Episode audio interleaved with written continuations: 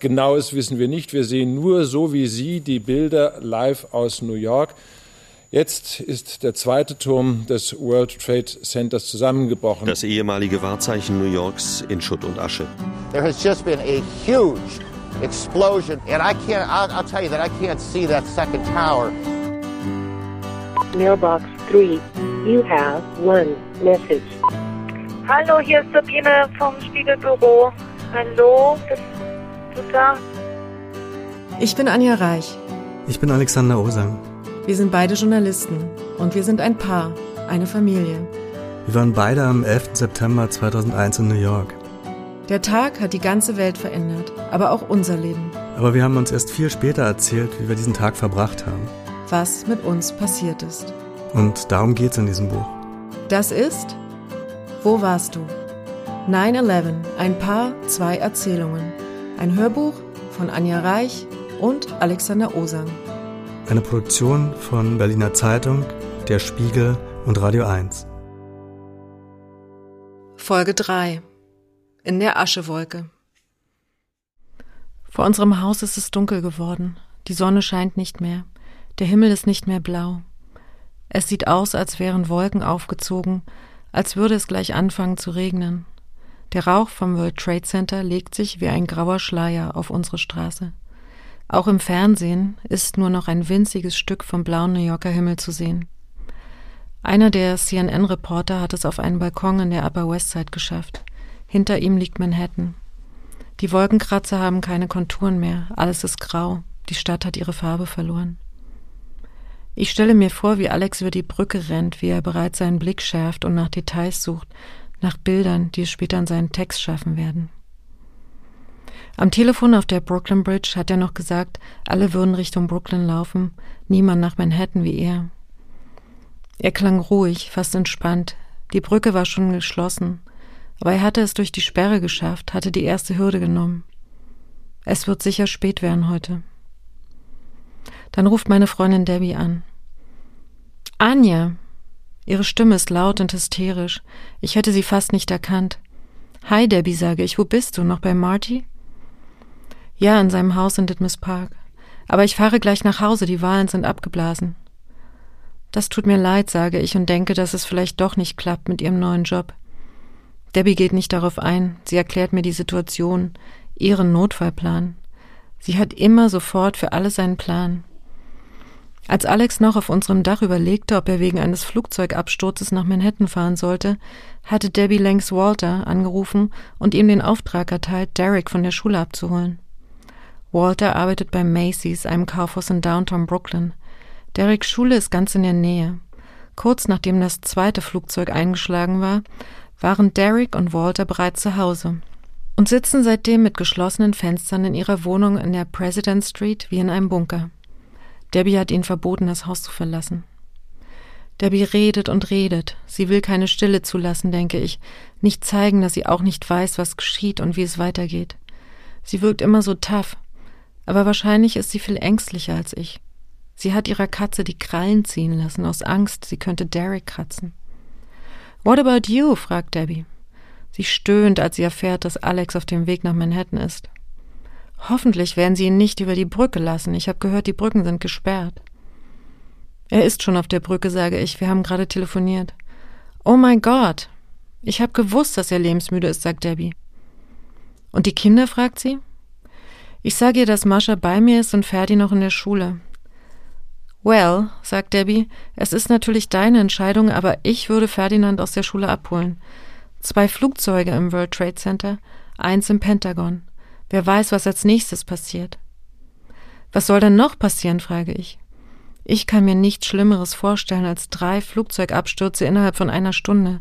Für mehr reicht meine Fantasie nicht. Ich will ja nicht den Teufel an die Wand malen, aber es könnte Krieg geben. Sie legt auf. Krieg. Mit dem Wort kann ich nichts anfangen. Es hat nichts mit mir zu tun, auch jetzt nicht. Sicher heulen dort drüben, wo Alex hinläuft, Sirenen. Es ist ein Unglück. Aber die Sirenen kommen aus dem Fernseher. Hier bei mir ist es ganz still. Der Kater hat Hunger, dann hat Mascha Hunger. Mir fällt ein, dass ich auch noch nichts weiter gegessen habe. Ich mache uns einen Toast. Ich versuche meine Mutter anzurufen, komme aber nicht durch. Bei Alex ist nur der Anrufbeantworter an. Please leave a message after the beep. Ich frage Mascha, ob sie müde ist und nachher vielleicht Mittagsschlaf machen möchte. Sie schüttelt den Kopf. Dann stürzt der Südturm ein. Er fällt in sich zusammen. Dieses hohe, stabile Gebäude, das nachts immer so schön leuchtet.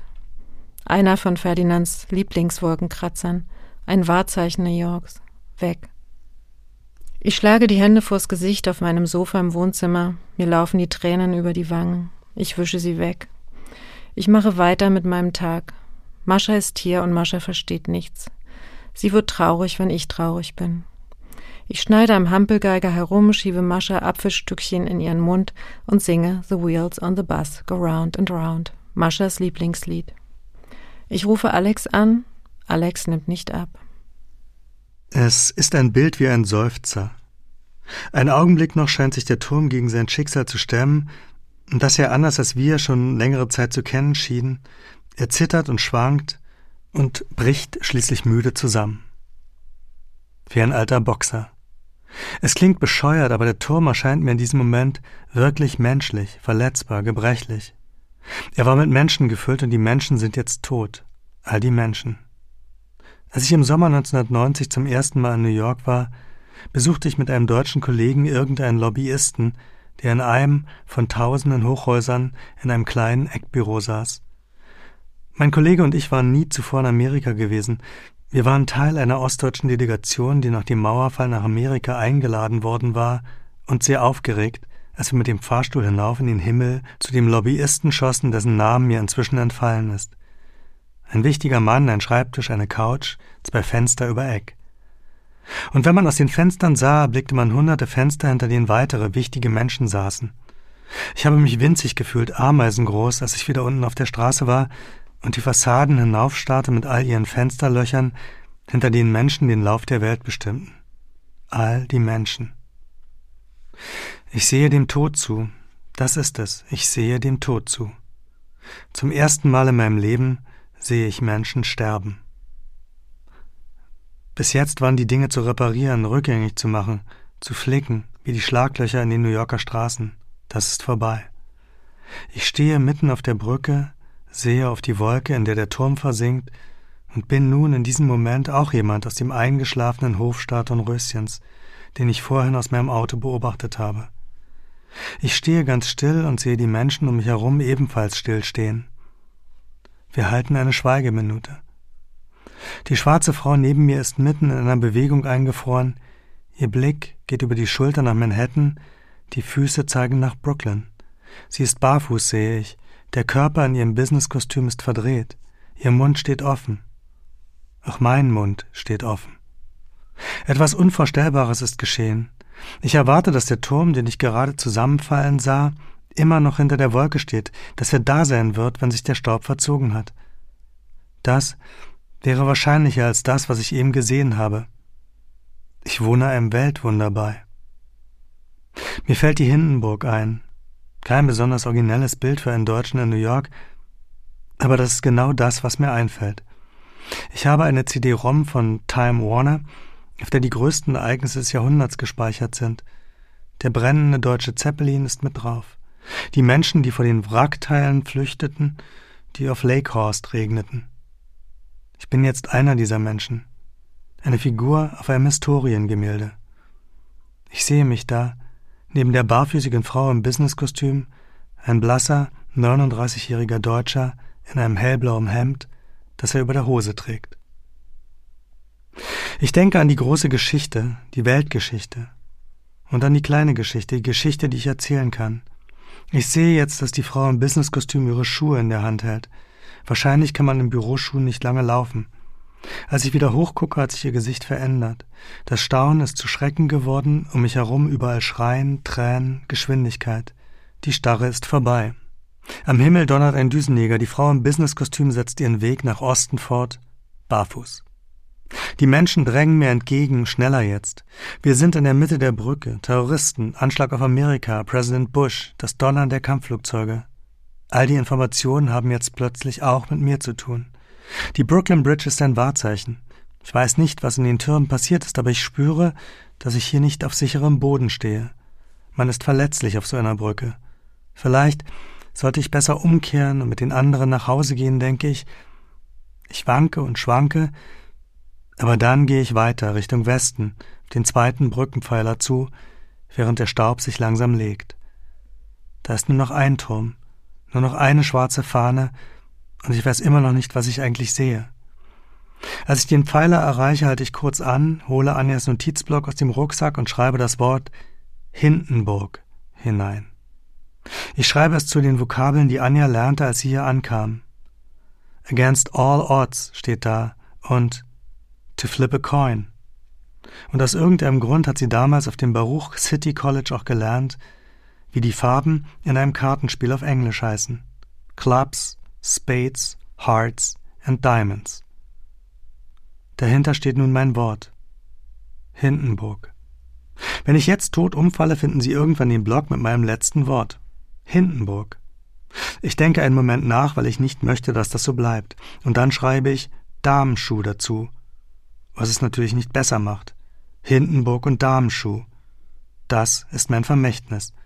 Klingt wie ein Roman von Hermann Hesse oder eine Rammsteinplatte. Am Ende bin ich doch nur ein Deutscher. Ich laufe weiter auf den zweiten Turm zu, in dem die Antworten auf all die Fragen stecken, die mich umtreiben. Dieser Turm noch, noch dieser Turm. Nicht einen Moment denke ich daran, dass auch der zusammenfallen könnte, so wie ich mir 1989 nie vorstellen konnte, dass die Mauer fällt. Nicht einmal im Herbst. Immer weniger Menschen kommen mir entgegen, einen Augenblick habe ich Angst, dass auch auf der anderen Seite der Brücke eine Polizeisperre stehen könnte, aber da ist niemand.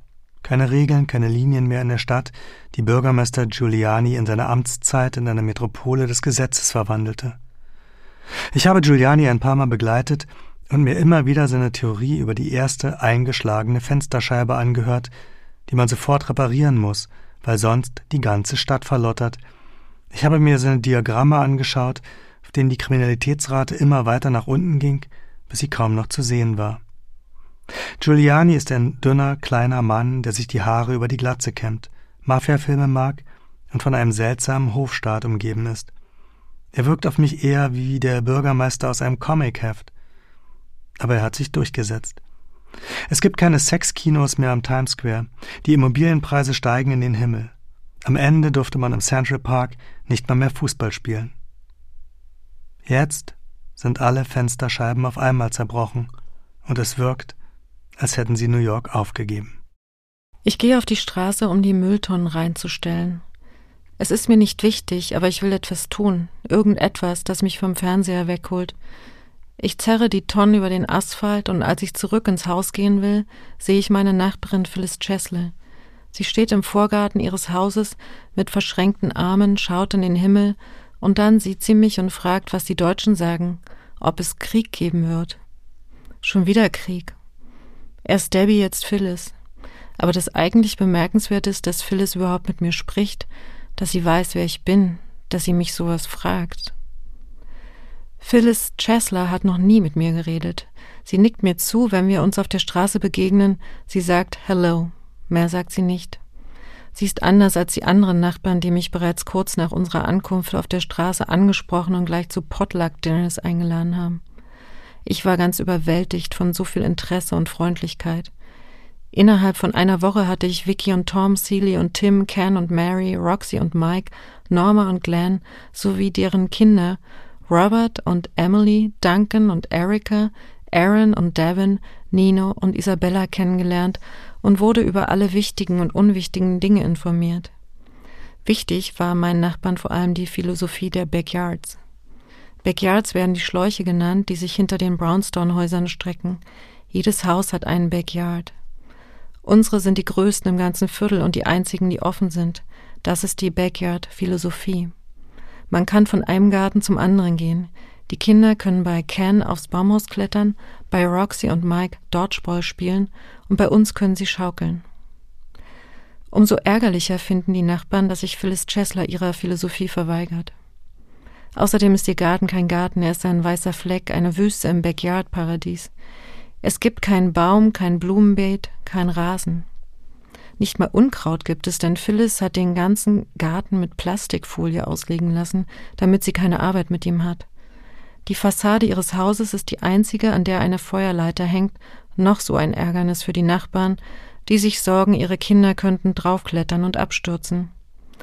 Demnächst soll es wegen der Feuerleiter eine Aussprache mit Phyllis geben.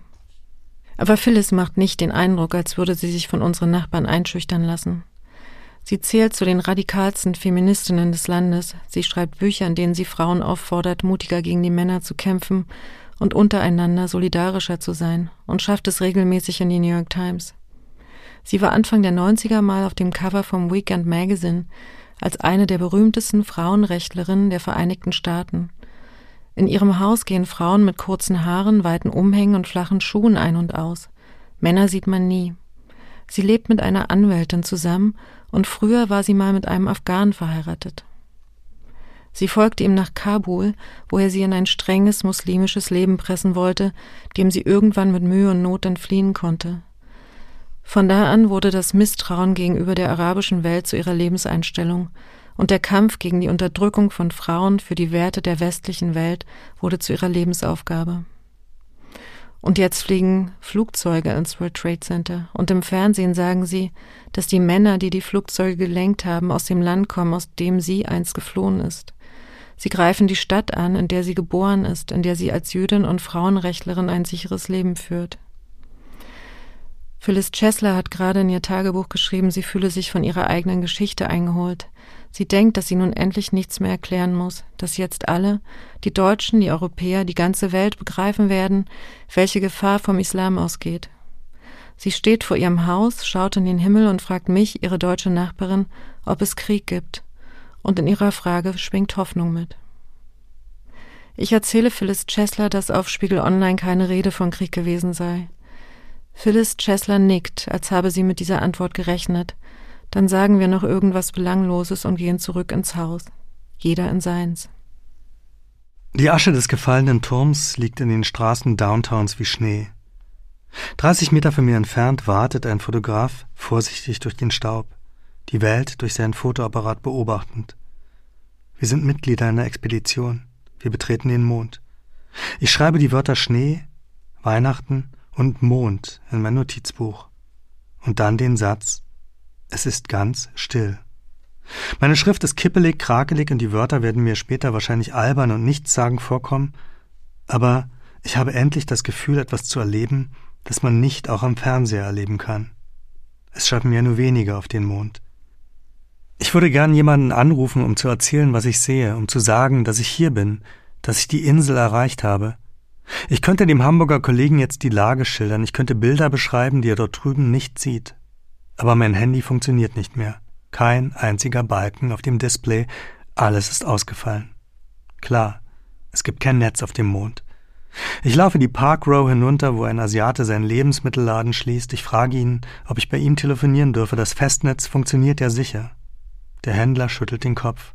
Er verschwindet in seinem Laden und lässt die Jalousien herunter. Er hat Angst vor Plünderern, denke ich. Plünderer.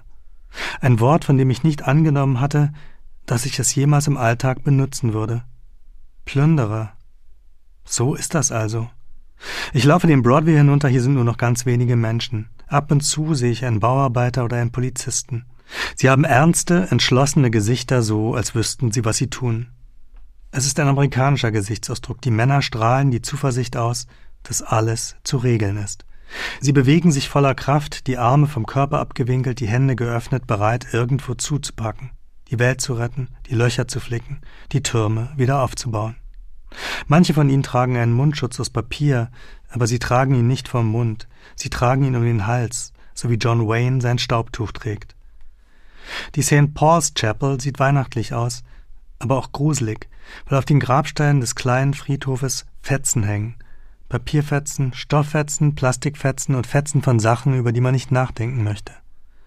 Eigentlich sieht sie aus wie eine Halloween-Kulisse. Die Luft ist rauchig und süßlich.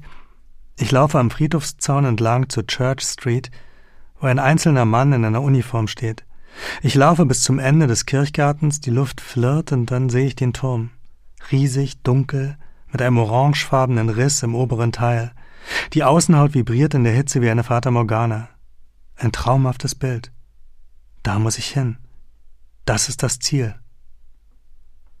Wo willst du denn hin, Junge? fragt der Mann.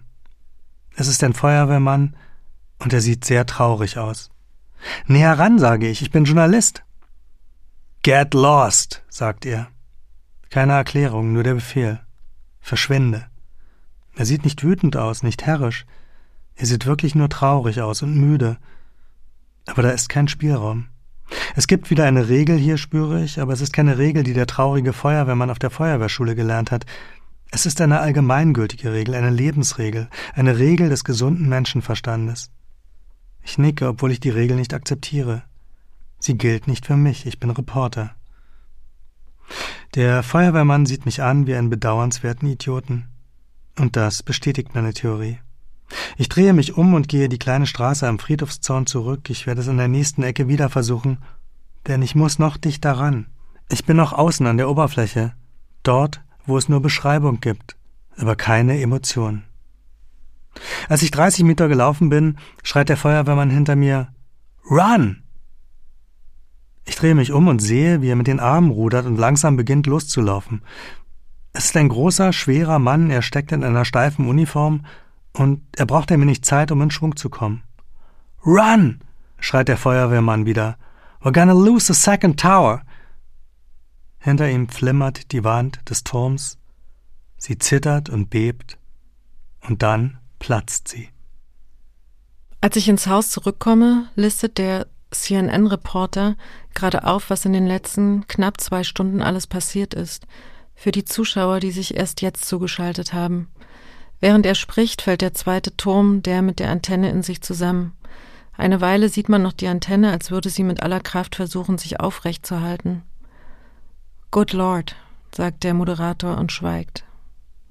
Dann geht es weiter mit der Übertragung, immer weiter. Das Pentagon, das Flugzeug in Pennsylvania, Fighter Jets, die Taliban. Ich würde gerne das Gerät aus dem Fenster schmeißen, aber ich bin nicht mehr in der Lage, es auszuschalten. Mascha kuschelt sich auf meinen Schoß. Ich halte sie fest, so fest ich kann, und sage ihr, dass alles gut ist, alles gut wird, dass wir keine Angst zu haben brauchen. Ich sehe den Turm kippen oder bilde mir ein, ihn kippen gesehen zu haben, während ich laufe. Ich renne. Am Broadway schließen sich zwei Bauarbeiter an, wir rennen jetzt zusammen. Hinter uns rumpelt irgendetwas, aber ich habe keine Angst. Ich lache einem der Männer zu, die neben mir laufen. Ich könnte ewig so laufen.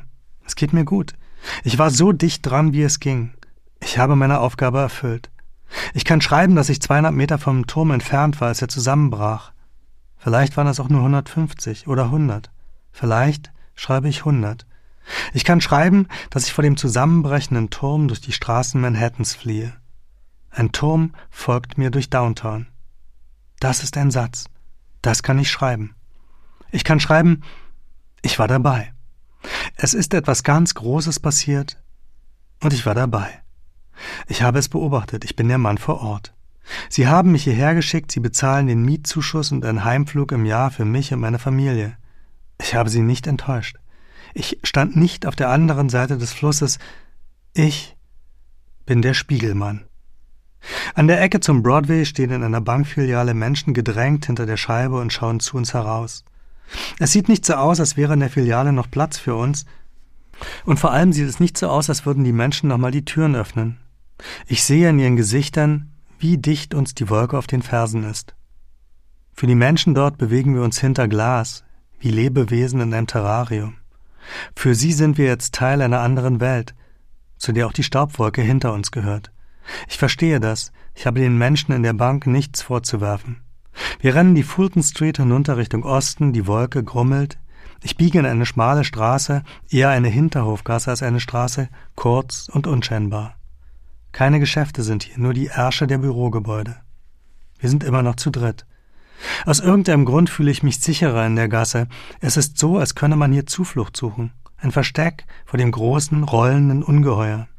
Ich glaube ernsthaft, dass der zusammenbrechende Turm sich die breiteren Straßen für seinen Weg suchen wird. Mein Physiklehrer Herr Reisner aus der Betriebsberufsschule hätte müde gelächelt. Die haushohe Wand taucht am Ende der schmalen Gasse auf. Sie ist grauschwarz. Ich drehe mich zur anderen Seite um, aber da ist eine genauso schwarze und hohe Wand. Die Wände rasen aufeinander zu, sie schlagen über mir zusammen und es wird Nacht. Alex ist nicht zu erreichen. Ich versuche es immer wieder alle paar Minuten. Und irgendwann, nach dem zehnten oder zwanzigsten Mal, denke ich das erste Mal, dass er nicht rangehen wird. Nie mehr.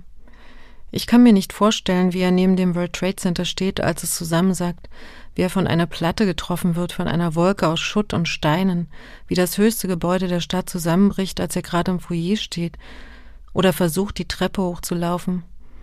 Es ist mehr ein Gefühl, das Gefühl, dass etwas nicht mehr so sein wird, dass etwas vorbei ist. Ich schleiche um das Telefon herum, das auf dem Küchentresen liegt und warte darauf, dass es klingeln wird, dass ich auf die Taste mit dem grünen Hörer drücke und seine Stimme höre, die sagt, Anni, hörst du mich? Es dauert hier noch ein bisschen. Das Telefon klingelt. Liz ist dran und sagt, dass sie zu ihrer Mutter geht und später bei mir vorbeikommt. Aber Alex ruft nicht an. Ich hoffe, ich warte, ich bin enttäuscht und dann werde ich wütend. Warum ist er so? Warum muss er immer weiter? Warum ist er nicht auf der Brooklyn Bridge umgekehrt, als der erste Turm zusammenbrach? Zurück nach Park Slope, zu uns. Warum ist ihm die Geschichte wichtiger als seine Familie, als sein Leben? Ich rufe das Spiegelbüro in Manhattan an, in der Hoffnung, Kerstin oder Sabine haben was von Alex gehört. Kerstin versucht unaufgeregt zu klingen, aber ich höre das und ich denke, hätte sie nicht angerufen, wäre er nicht losgerannt. Es ist ungerecht, ich weiß, aber ich fühle es. Ich kann nicht anders. Ich atme tief durch. Normalerweise funktioniert das. Angst um Alex ist ein Gefühl, das ich mir abgewöhnt habe in den Jahren, in denen ich mit ihm zusammen bin. Ich will nicht wissen, ob er mit 180 kmh über die Autobahn rast, weil er zu einem wichtigen Termin muss. Ich ignoriere das Unwetter, durch das er fliegen muss, um ans Ziel seiner Recherche zu kommen. Ich versuche nicht eifersüchtig zu sein, wenn er tagelang mit hübschen Fotografinnen unterwegs ist. Ich kann mir diese Gefühle nicht leisten, sie würden mich auffressen. Ich gehe nochmal die letzte Stunde durch. Als der erste Turm fiel, war er wahrscheinlich noch auf der Brücke. Die Frage ist, was er dann gemacht hat. Ist er zurückgelaufen oder weitergegangen? Ich stelle mir beide Situationen vor. Das Bild, wie mein Mann mitten auf der Brücke kehrt macht, weil ihm plötzlich die Erkenntnis kommt, dass die Aktion irgendwie zu gefährlich ist, dass er jetzt lieber zu Hause sein sollte, bei mir und den Kindern, rutscht immer wieder weg und wird zu dem anderen Bild, das viel klarer ist, viel stärker. Er läuft weiter, immer weiter. Er will dicht ran, so dicht wie möglich. Ihm ist es egal, ob ihm jemand sagt, dass man hier nicht weiter darf. Er denkt, dass er es jetzt schon so weit geschafft hat, dass er jetzt nicht zurückgehen kann. Wo ist er? Warum ruft er nicht an? Ich laufe zwischen Wohnzimmer und Küche hin und her, sage zu Mascha, dass wir jetzt doch noch mal ein bisschen weiter basteln sollten, mische ihr Apfelsaft mit Wasser, trinke den kalten Kaffee von heute Morgen, wähle Alex Nummer. Ich mache das, was ich immer mache, jeden Tag. Geschirrspülmaschine einräumen, Milch aus dem Kühlschrank holen, Mikrowelle anmachen, Zeitungen zusammenlegen. Ich bewege mich wie eine aufziehbare Puppe.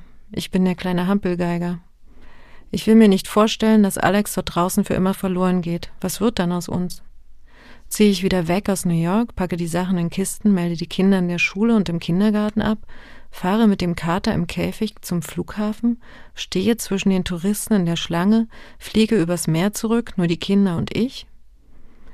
Ich wähle seine Nummer und warte darauf, dass er sagt, ja, Osang, in diesem fragenden Tonfall.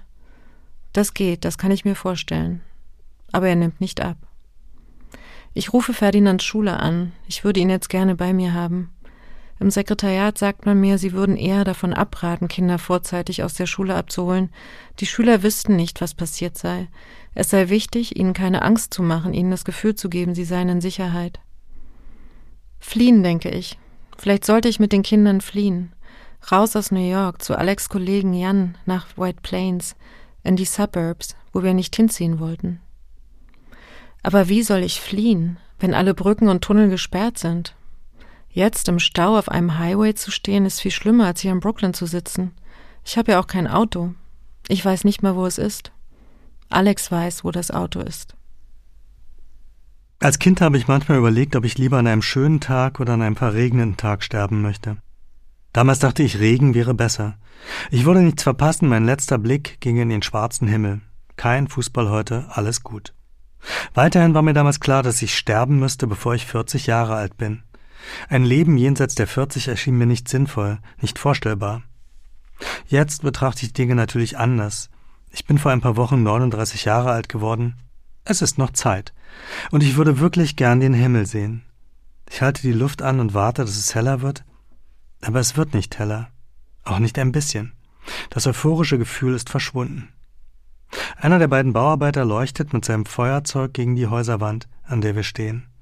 Man sieht gestrichene Backsteine und eine verrammelte Metalltür. Die Gasse heißt Theatre Alley. Sie liegt zwischen Ann Street und Beekman Street.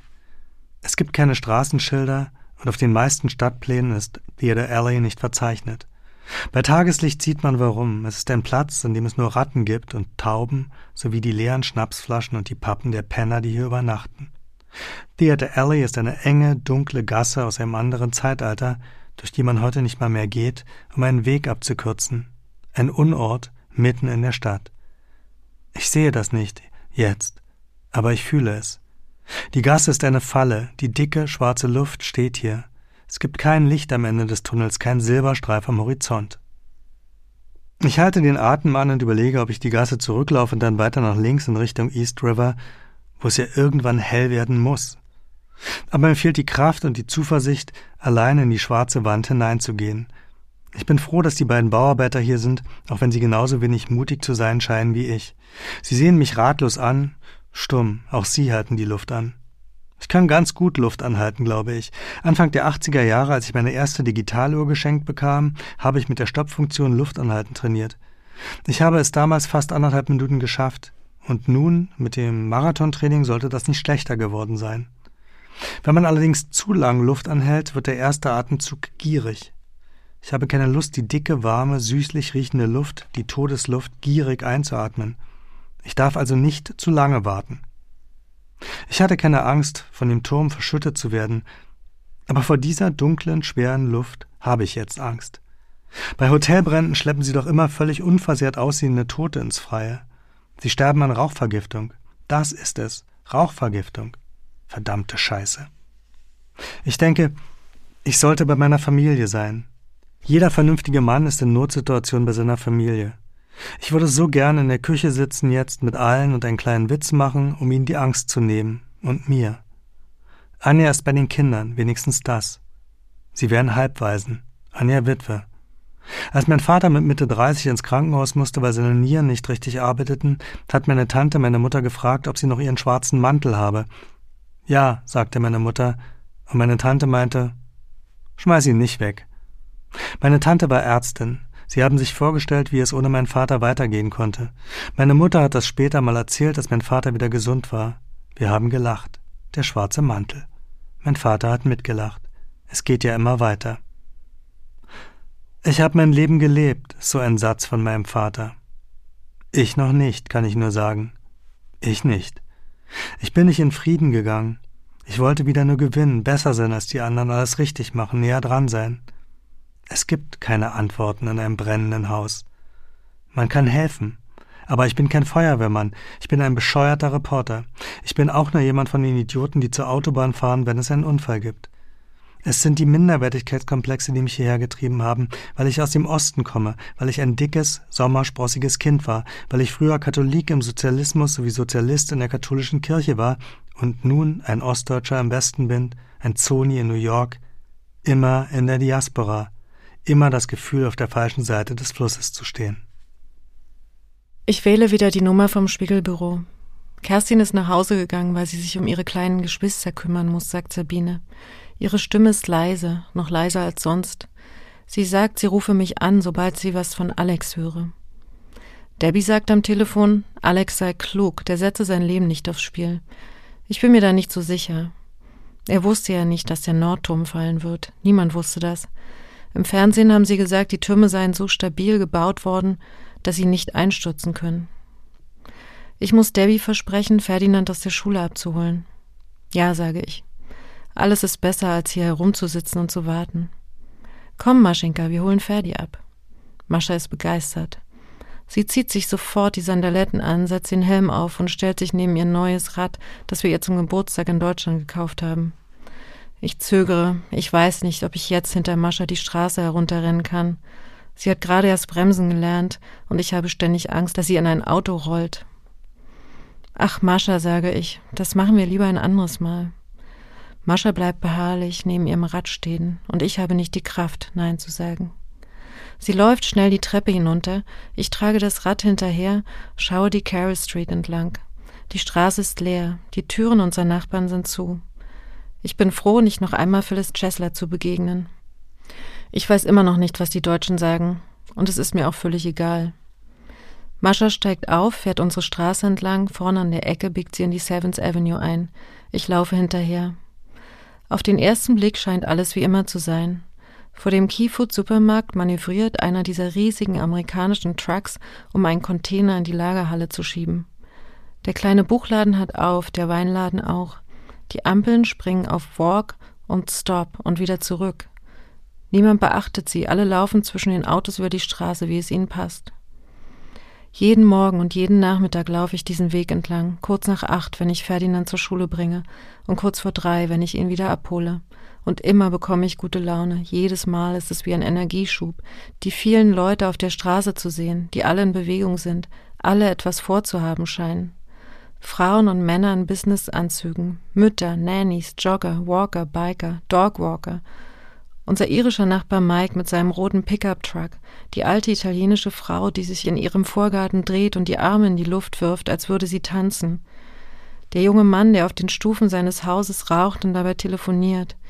Die durchgedrehte, unfassbar dicke ehemalige Sinologieprofessorin, die vor der Kirche ihr Lager aufschlägt. Der zahnlose Vietnamkriegsveteran am Garfield Place. Die Schülerlotsin in ihrer Pinguinuniform. Alle reden, winken sich über die Straße zu lachen, verabreden sich für später, rufen Hi, how are you today? Das ist unsere kleine heile Welt. Das war sie bis vor drei Stunden. Jetzt lacht niemand. Jetzt umarmen sich Frauen mit Tränen in den Augen, sammeln sich Leute vor dem Fernseher im Irish Pub, um die Nachrichten zu verfolgen. Mascha und ich überholen Passanten, die weiße Masken vor dem Mund tragen. Ich kann sie nicht ansehen, diese Menschen mit ihren staubbedeckten Sachen und den roten Augen. Sie sind der Beweis, dass das alles kein Horrorfilm ist, dass es wirklich passiert. Nicht einmal drei Meilen entfernt, dort, wo Alex ist. Der Gedanke an ihn schnürt mir den Hals zu. Ich bin froh, dass ich mich hinter meiner Sonnenbrille verstecken kann und niemanden treffe, der mich fragt, wie es mir geht. Was würde ich sagen? Nicht so gut. Mein Mann ist weg. Er war zu Hause in Brooklyn, er war in Sicherheit. Aber dann, nach dem zweiten Flugzeug, ist er zum World Trade Center gefahren, zu dem Ort, vor dem alle fliehen. Nein, Feuerwehrmann ist er nicht, auch kein Polizist, er ist Reporter, New York-Korrespondent. Es ist sein Job, über solche Dinge zu berichten, und ehrlich gesagt war ich anfangs ein bisschen sauer, dass ich zu Hause bei den Kindern bleiben musste. Ich bin ja auch Reporterin, ich wäre auch gerne mitgegangen. Ich schäme mich für ihn, für mich, für diesen Beruf, der davon lebt, sich an das Leben von anderen ranzuhängen. Man nimmt an Ereignissen teil, aber man steht immer außen lässt andere agieren, mischt sich nicht ein, engagiert sich nicht, bezieht keine Stellung, nicht direkt zumindest. Ich finde, es ist einer der schönsten Berufe auf der Welt. Wenn man ständig in andere Leben schlüpfen kann, in andere Welten.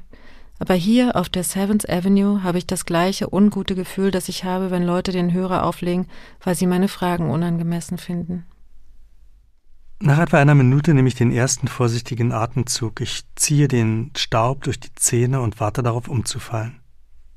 Die verdammte Wolke steht, es wird nicht heller. Das ist mein Fegefeuer, denke ich. Sollte ich hier jemals herauskommen, gebe ich den Beruf auf. Das schwöre ich. Das ist alles nichts für mich. Das Rumlungern, das Wegelagern, das Belästigen. Ich kümmere mich ab jetzt mehr um meine Familie. Vielleicht werde ich Lehrer. Dann bin ich nachmittags zu Hause. Ich wollte doch immer Lehrer werden. Es ist nie zu spät für einen Neubeginn. Ich werde anfangen, etwas Nützliches zu machen, nicht nur vom Blut anderer zu leben wie ein Vampir. Was ich gerade erlebe, ist doch eine Parabel auf die Vermessenheit und die Vergeblichkeit meines Berufs. Wo willst du denn hin, Junge? Näher ran.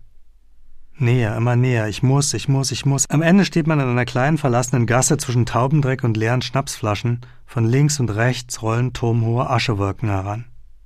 Wenn das die Antwort auf all die Fragen ist, die mich seit Jahren antreiben, dann habe ich sie verstanden, Gott. Ich war seit 20 Jahren nicht mehr beichten. Ich werde wieder öfter in die Kirche gehen, weil dort Frieden ist und Stille. Ich muss mich mehr um meinen großen Sohn kümmern, der in Berlin lebt. Florian. Ich werde von nun an nicht mehr nur mit großen Geschenken vor seiner Tür stehen, sondern mit Zeit. Ich habe drei Kinder. Alles Heiden. So war das auch nicht gedacht. Ich bin getauft, ich habe einen katholischen Kindergarten besucht und später acht Jahre lang einen katholischen Schulort. Ich war vier Jahre lang Ministrant in der St. Josephs Gemeinde Berlin-Weißensee. Ich habe dort die Erstkommunion empfangen, ich habe gebeichtet, den Religionsunterricht besucht, ich bin gefirmt worden. Und dann habe ich eine Heidin aus Lichtenberg geheiratet auf dem Standesamt Mitte.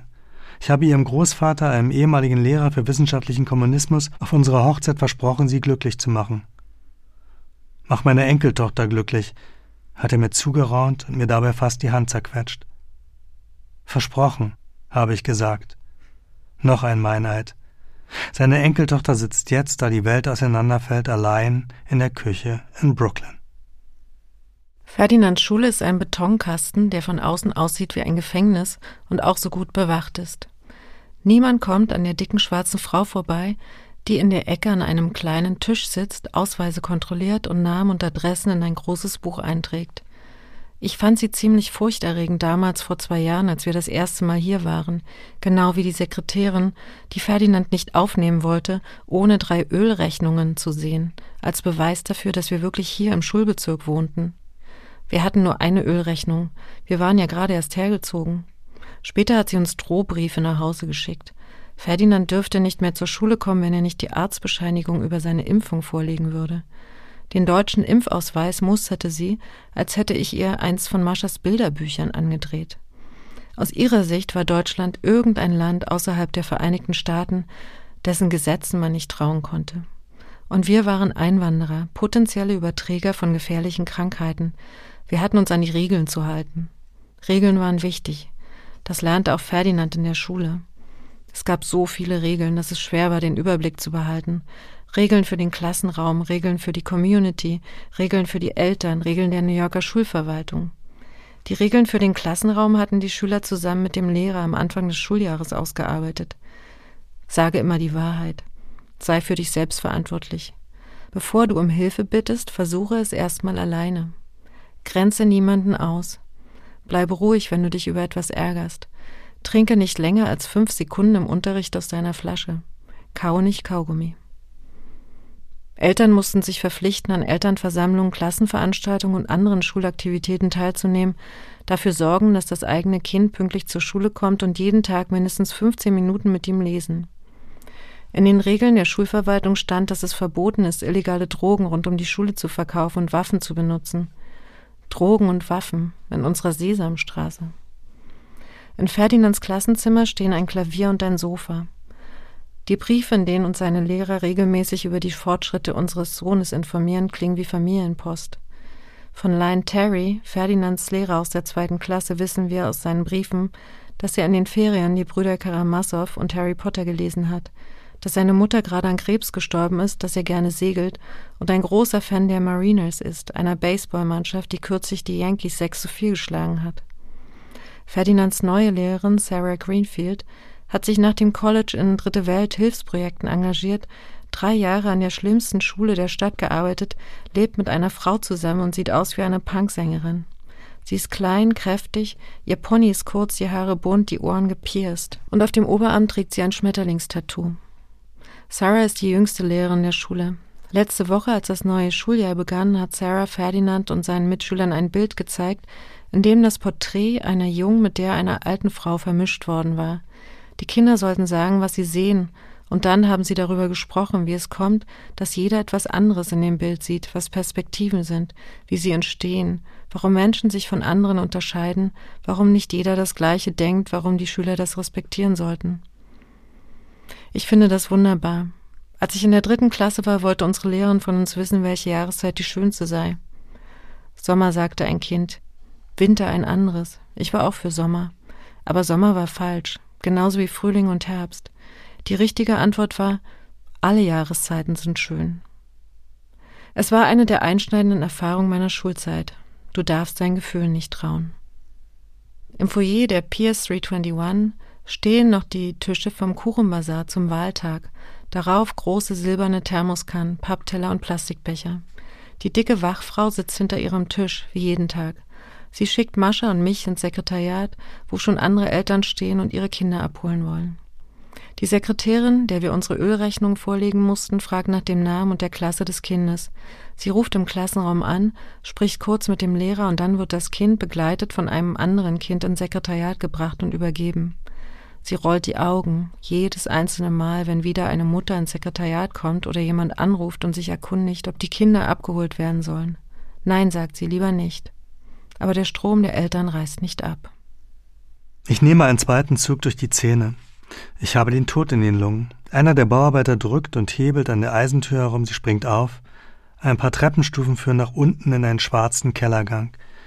Der Mann mit dem Feuerzeug leuchtet das Treppenhaus aus. Es ist kaum etwas zu erkennen. Wir stehen um das Einstiegsloch herum und schauen hinein. Es könnte da unten noch gefährlicher sein, weil sich das Gift am Boden sammelt. Dann fällt man in irgendeinem Keller um, wo einen erst recht keiner findet. Das denke ich. Und offenbar denken die anderen das auch. Wir stehen unschlüssig an der Schwelle. Eines ist klar. Ich bin keiner der Männer, die in Abenteuerfilmen die Führung übernehmen, keiner der Kerle, die aus der bürgerlichen Existenz heraustreten, wenn es darauf ankommt, die den anderen den Weg aus der Katastrophe weisen, kein Geschäftsmann, der über sich hinauswächst. Ich bin kein Supermann. Ich lasse mir den Weg aus der Katastrophe lieber erklären. Es wird nicht heller, ich stelle mich auf die erste Treppenstufe und dann mit dem anderen Fuß auf die zweite, atme ein, atme schnell wieder aus, warte. John Maynard fällt mir an. John Maynard war unser Steuermann. Fontane. Einer der Bauarbeiter hält sich sein T-Shirt vor das Gesicht. Ich nehme einen Zipfel von meinem hellblauen Oberhemd, aber das ist voller Staub und ich lasse ihn wieder fallen. Ich hätte auch die Beutelhosen und das T-Shirt anlassen können. Es ist alles so egal am Ende. Tamara Bunke trieb in einem Fluss in Bolivien, als sie sie fanden. Ihre Mutter hat ihr Gesicht auf dem Foto einer bolivianischen Zeitung erkannt, das ihr ein kubanischer Kommunist nach Ostberlin schickte. Sie hat den Brief aufgemacht, den Zeitungsausschnitt angeschaut, ihre Tochter erkannt, dann hat sie den Brief wieder zugeklebt und versteckt. Sie hat es ihrem Mann nicht gesagt, weil er es nicht ertragen hätte. Frauen sind so viel härter. Die Mutter kämpft um das Vermächtnis ihrer Tochter. Sie will nicht, dass die als Geliebte von Che Guevara in die Geschichte eingeht. Sie soll ein eigenständiges Leben behalten, hat sie mir vor ein paar Tagen erzählt, als wir in einem Gartenrestaurant in Zeuthen saßen. Zeuthen, Brandenburg. Im Juli habe ich in Hollywood mit einem Produzenten geredet, der die Liebesgeschichte drehen will. Tamara Bunke soll von Winona Ryder gespielt werden, Che von Antonio Banderas. Mein Leben wird wohl nicht verfilmt. Es wird aber sicher ein paar kleine Nachrufe geben. Ich hatte kein schlechtes Jahr. Im Frühling hing auf der Buchmesse ganz Leipzig voll mit Plakaten, auf denen mein Kopf zu sehen war. Im Sommer habe ich einen Preis gewonnen. Im Herbst sterbe ich dann. Ich habe mein Soll erfüllt. Ich habe jede Menge Bücher geschrieben, zwei Söhne gezeugt, und als Soldat der Nationalen Volksarmee habe ich, zusammen mit dem gefreiten Hermann, unsere Kaserne in der Märkischen Schweiz mit Hunderttausenden Laubbaumsetzlingen umpflanzt. Das ist jetzt fast 20 Jahre her. Die Bäumchen sind inzwischen sicher größer als ich, in jedem Fall größer als der gefreite Hermann, der ein kleiner Soldat war. Das denke ich. Ich war in Buffalo. Ich glaube nicht, dass Fontane das geschafft hat. Mitten in meine großkotzigen letzten Gedanken hinein treten aus der schwarzen Wolke zwei Soldaten mit Stabtaschenlampen. Die Lichtkegel der Lampen tanzen durch den Staub und weisen uns schließlich den Weg in den Keller. Einer der Soldaten geht voran, der andere folgt. Dazwischen ich und die beiden Bauarbeiter. Mein Größenwahn verfliegt. Wir folgen dem Soldaten wie Schafe durch einen gewundenen Kellergang. Die Luft wird besser, und schließlich stehen wir vor einer Tür, unter der ein Licht scheint. Der Soldat öffnet die Tür, schiebt uns in einen Raum, der voller Menschen ist, alle sind mit Staub bedeckt, aber nicht so schlimm wie wir. Es ist ein Kellerraum, es gibt keine Fenster, aber ein Schreibtisch mit einem alten schwarzen Telefon in der Ecke und Kisten mit Wasserflaschen. Drei Menschen fallen mir auf. Ein dicker Mann in Polizeiuniform, der auf dem Boden liegt wie ein Käfer und leise jammert, eine dunkelhäutige Polizistin, die sich übergibt, und ein Mann in einem Football-T-Shirt der New York Jets, der an einer dicken, goldenen Halskette eine Polizeimarke trägt. Der Mann steht wie ein Coach in der Mitte des Raumes, verteilt Wasserflaschen und sagt irgendetwas zu den beiden Soldaten, die uns hierher gebracht haben und die, wie mir jetzt auffällt, gar keine Soldaten sind, sondern Polizisten. Der Mann mit der Kette gibt mir eine Wasserflasche und sagt, dass ich mir damit dort hinten auf dem Klo die Augen ausspülen soll und versuch so viel wie möglich von dem Scheiß auszuhusten, sagt er. Ich nehme die Flasche und gehe zu dem kleinen Klo. Aus der Tür tritt ein Mann, der vielleicht Mitte 40 ist, und sagt, Kotzen musst du! Kotz den Dreck aus! Ich nicke und schließe die Klotür. Es gibt einen winzigen Spiegel da, meine Haare sind weiß und strohig und stehen nach allen Seiten ab, Auch meine Augenbrauen sind weiß, meine Augen rot. Ich sehe aus wie der verrückte Professor aus Zurück in die Zukunft. Ich wasche mir mein Gesicht und spüle mir meine Augen aus, ganz vorsichtig, um meine Kontaktlinsen nicht zu verlieren. Die brauche ich noch. Jetzt, wo ich erstmal weiterlebe. Ich huste. Ich stecke den Finger in den Hals und versuche mich zu übergeben, aber das klappt nicht. Dann gehe ich zu den anderen zurück, setze mich auf einen Stuhl in der Ecke und warte darauf, wie es weitergeht. Heute Morgen, als der zweite Turm getroffen war, als klar war, dass es kein Unfall, sondern ein Terroranschlag ist, hat die Direktorin der PS321 die Lehrer zu sich gerufen und angeordnet, ganz normal mit dem Unterricht weiterzumachen und die Schüler nichts davon wissen zu lassen. Wenn sie fragten, warum Asche auf den Schulhof fiele, woher der Geruch käme, sollten sie sagen, dass es ein Feuer in Manhattan gäbe, mehr nicht. Außerdem dürften die Lehrer keinen Schüler alleine nach Hause gehen lassen.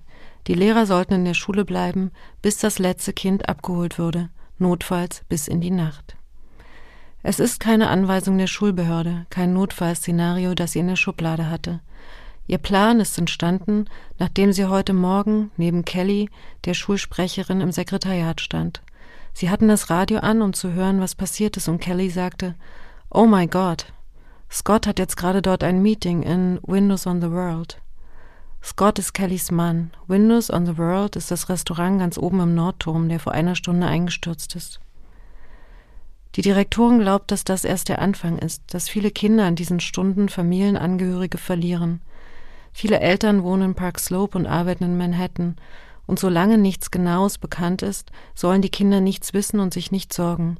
Sie sollen lesen und schreiben und malen wie an jedem Tag. Kelly ist sofort nach Hause gerannt, aber sie hat ihren Mann nicht mehr erreicht.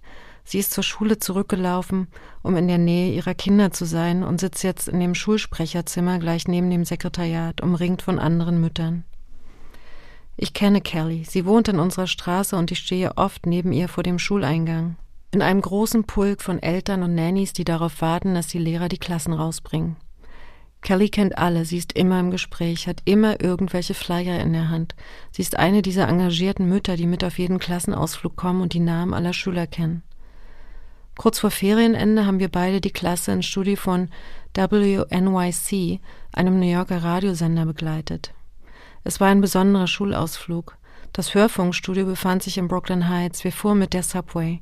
Die Kinder waren aufgeregt. Sie hatten Gedichte und Geschichten geschrieben, die sie vortragen sollten. Ein Mädchen berichtete von seinem Umzug nach New York. Ferdinand trug einen Hip-Hop-Song über Eierkuchen vor, Pancakes. Kellys Tochter Chloe hatte sich ein Gedicht über Blumen ausgedacht. Zum Schluss trat Lion Terry, der Klassenlehrer, ans Mikrofon und erzählte, wie seine Mutter seine Brüder und ihn als Kinder zum Lesen anhielt. Sie schob ihren Söhnen jede Woche heimlich ein Quarter zu, damit sie sich ein Comicheft kaufen konnten. Alle wussten, dass Lion Terrys Mutter vor kurzem gestorben war. Er hatte ihr die Geschichte gewidmet und trug sie mit kippelnder Stimme vor. Die Kinder waren ganz still.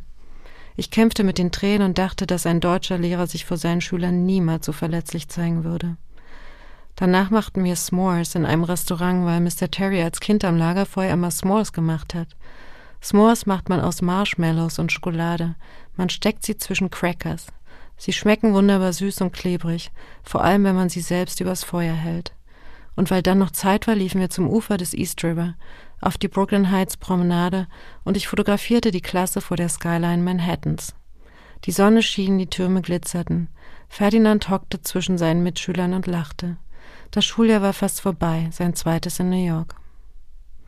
Im Schulsekretariat ist es stickig und warm. Sie haben die Klimaanlagen ausgemacht, damit kein Rauch in den Raum zieht.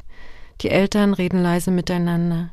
Ich kenne die meisten nur vom Sehen und bin froh, dass ich mich an Maschas kleiner, warmer Hand festhalten kann. Ein Kind nach dem anderen wird von Mitschülern nach unten gebracht und von der Sekretärin entlassen. Die Kinder wundern sich, was das soll, warum sie drei Stunden vor Schulschluss abgeholt werden. Sie wissen wirklich nichts. Sie haben keine Ahnung, was geschehen ist. Hier an dieser Schule in Brooklyn ist die Welt noch in Ordnung. Das war Wo warst du? 9-11, ein Paar, zwei Erzählungen. Ein Hörbuch von Anja Reich und Alexander Osang. Eine Produktion von Berliner Zeitung, Der Spiegel und Radio 1. Gelesen von Anja Reich und Alexander Osang. Redaktion Wiebke Hollersen und Jenny Roth. Ton Sebastian Reuter, Musik Dirk Homuth.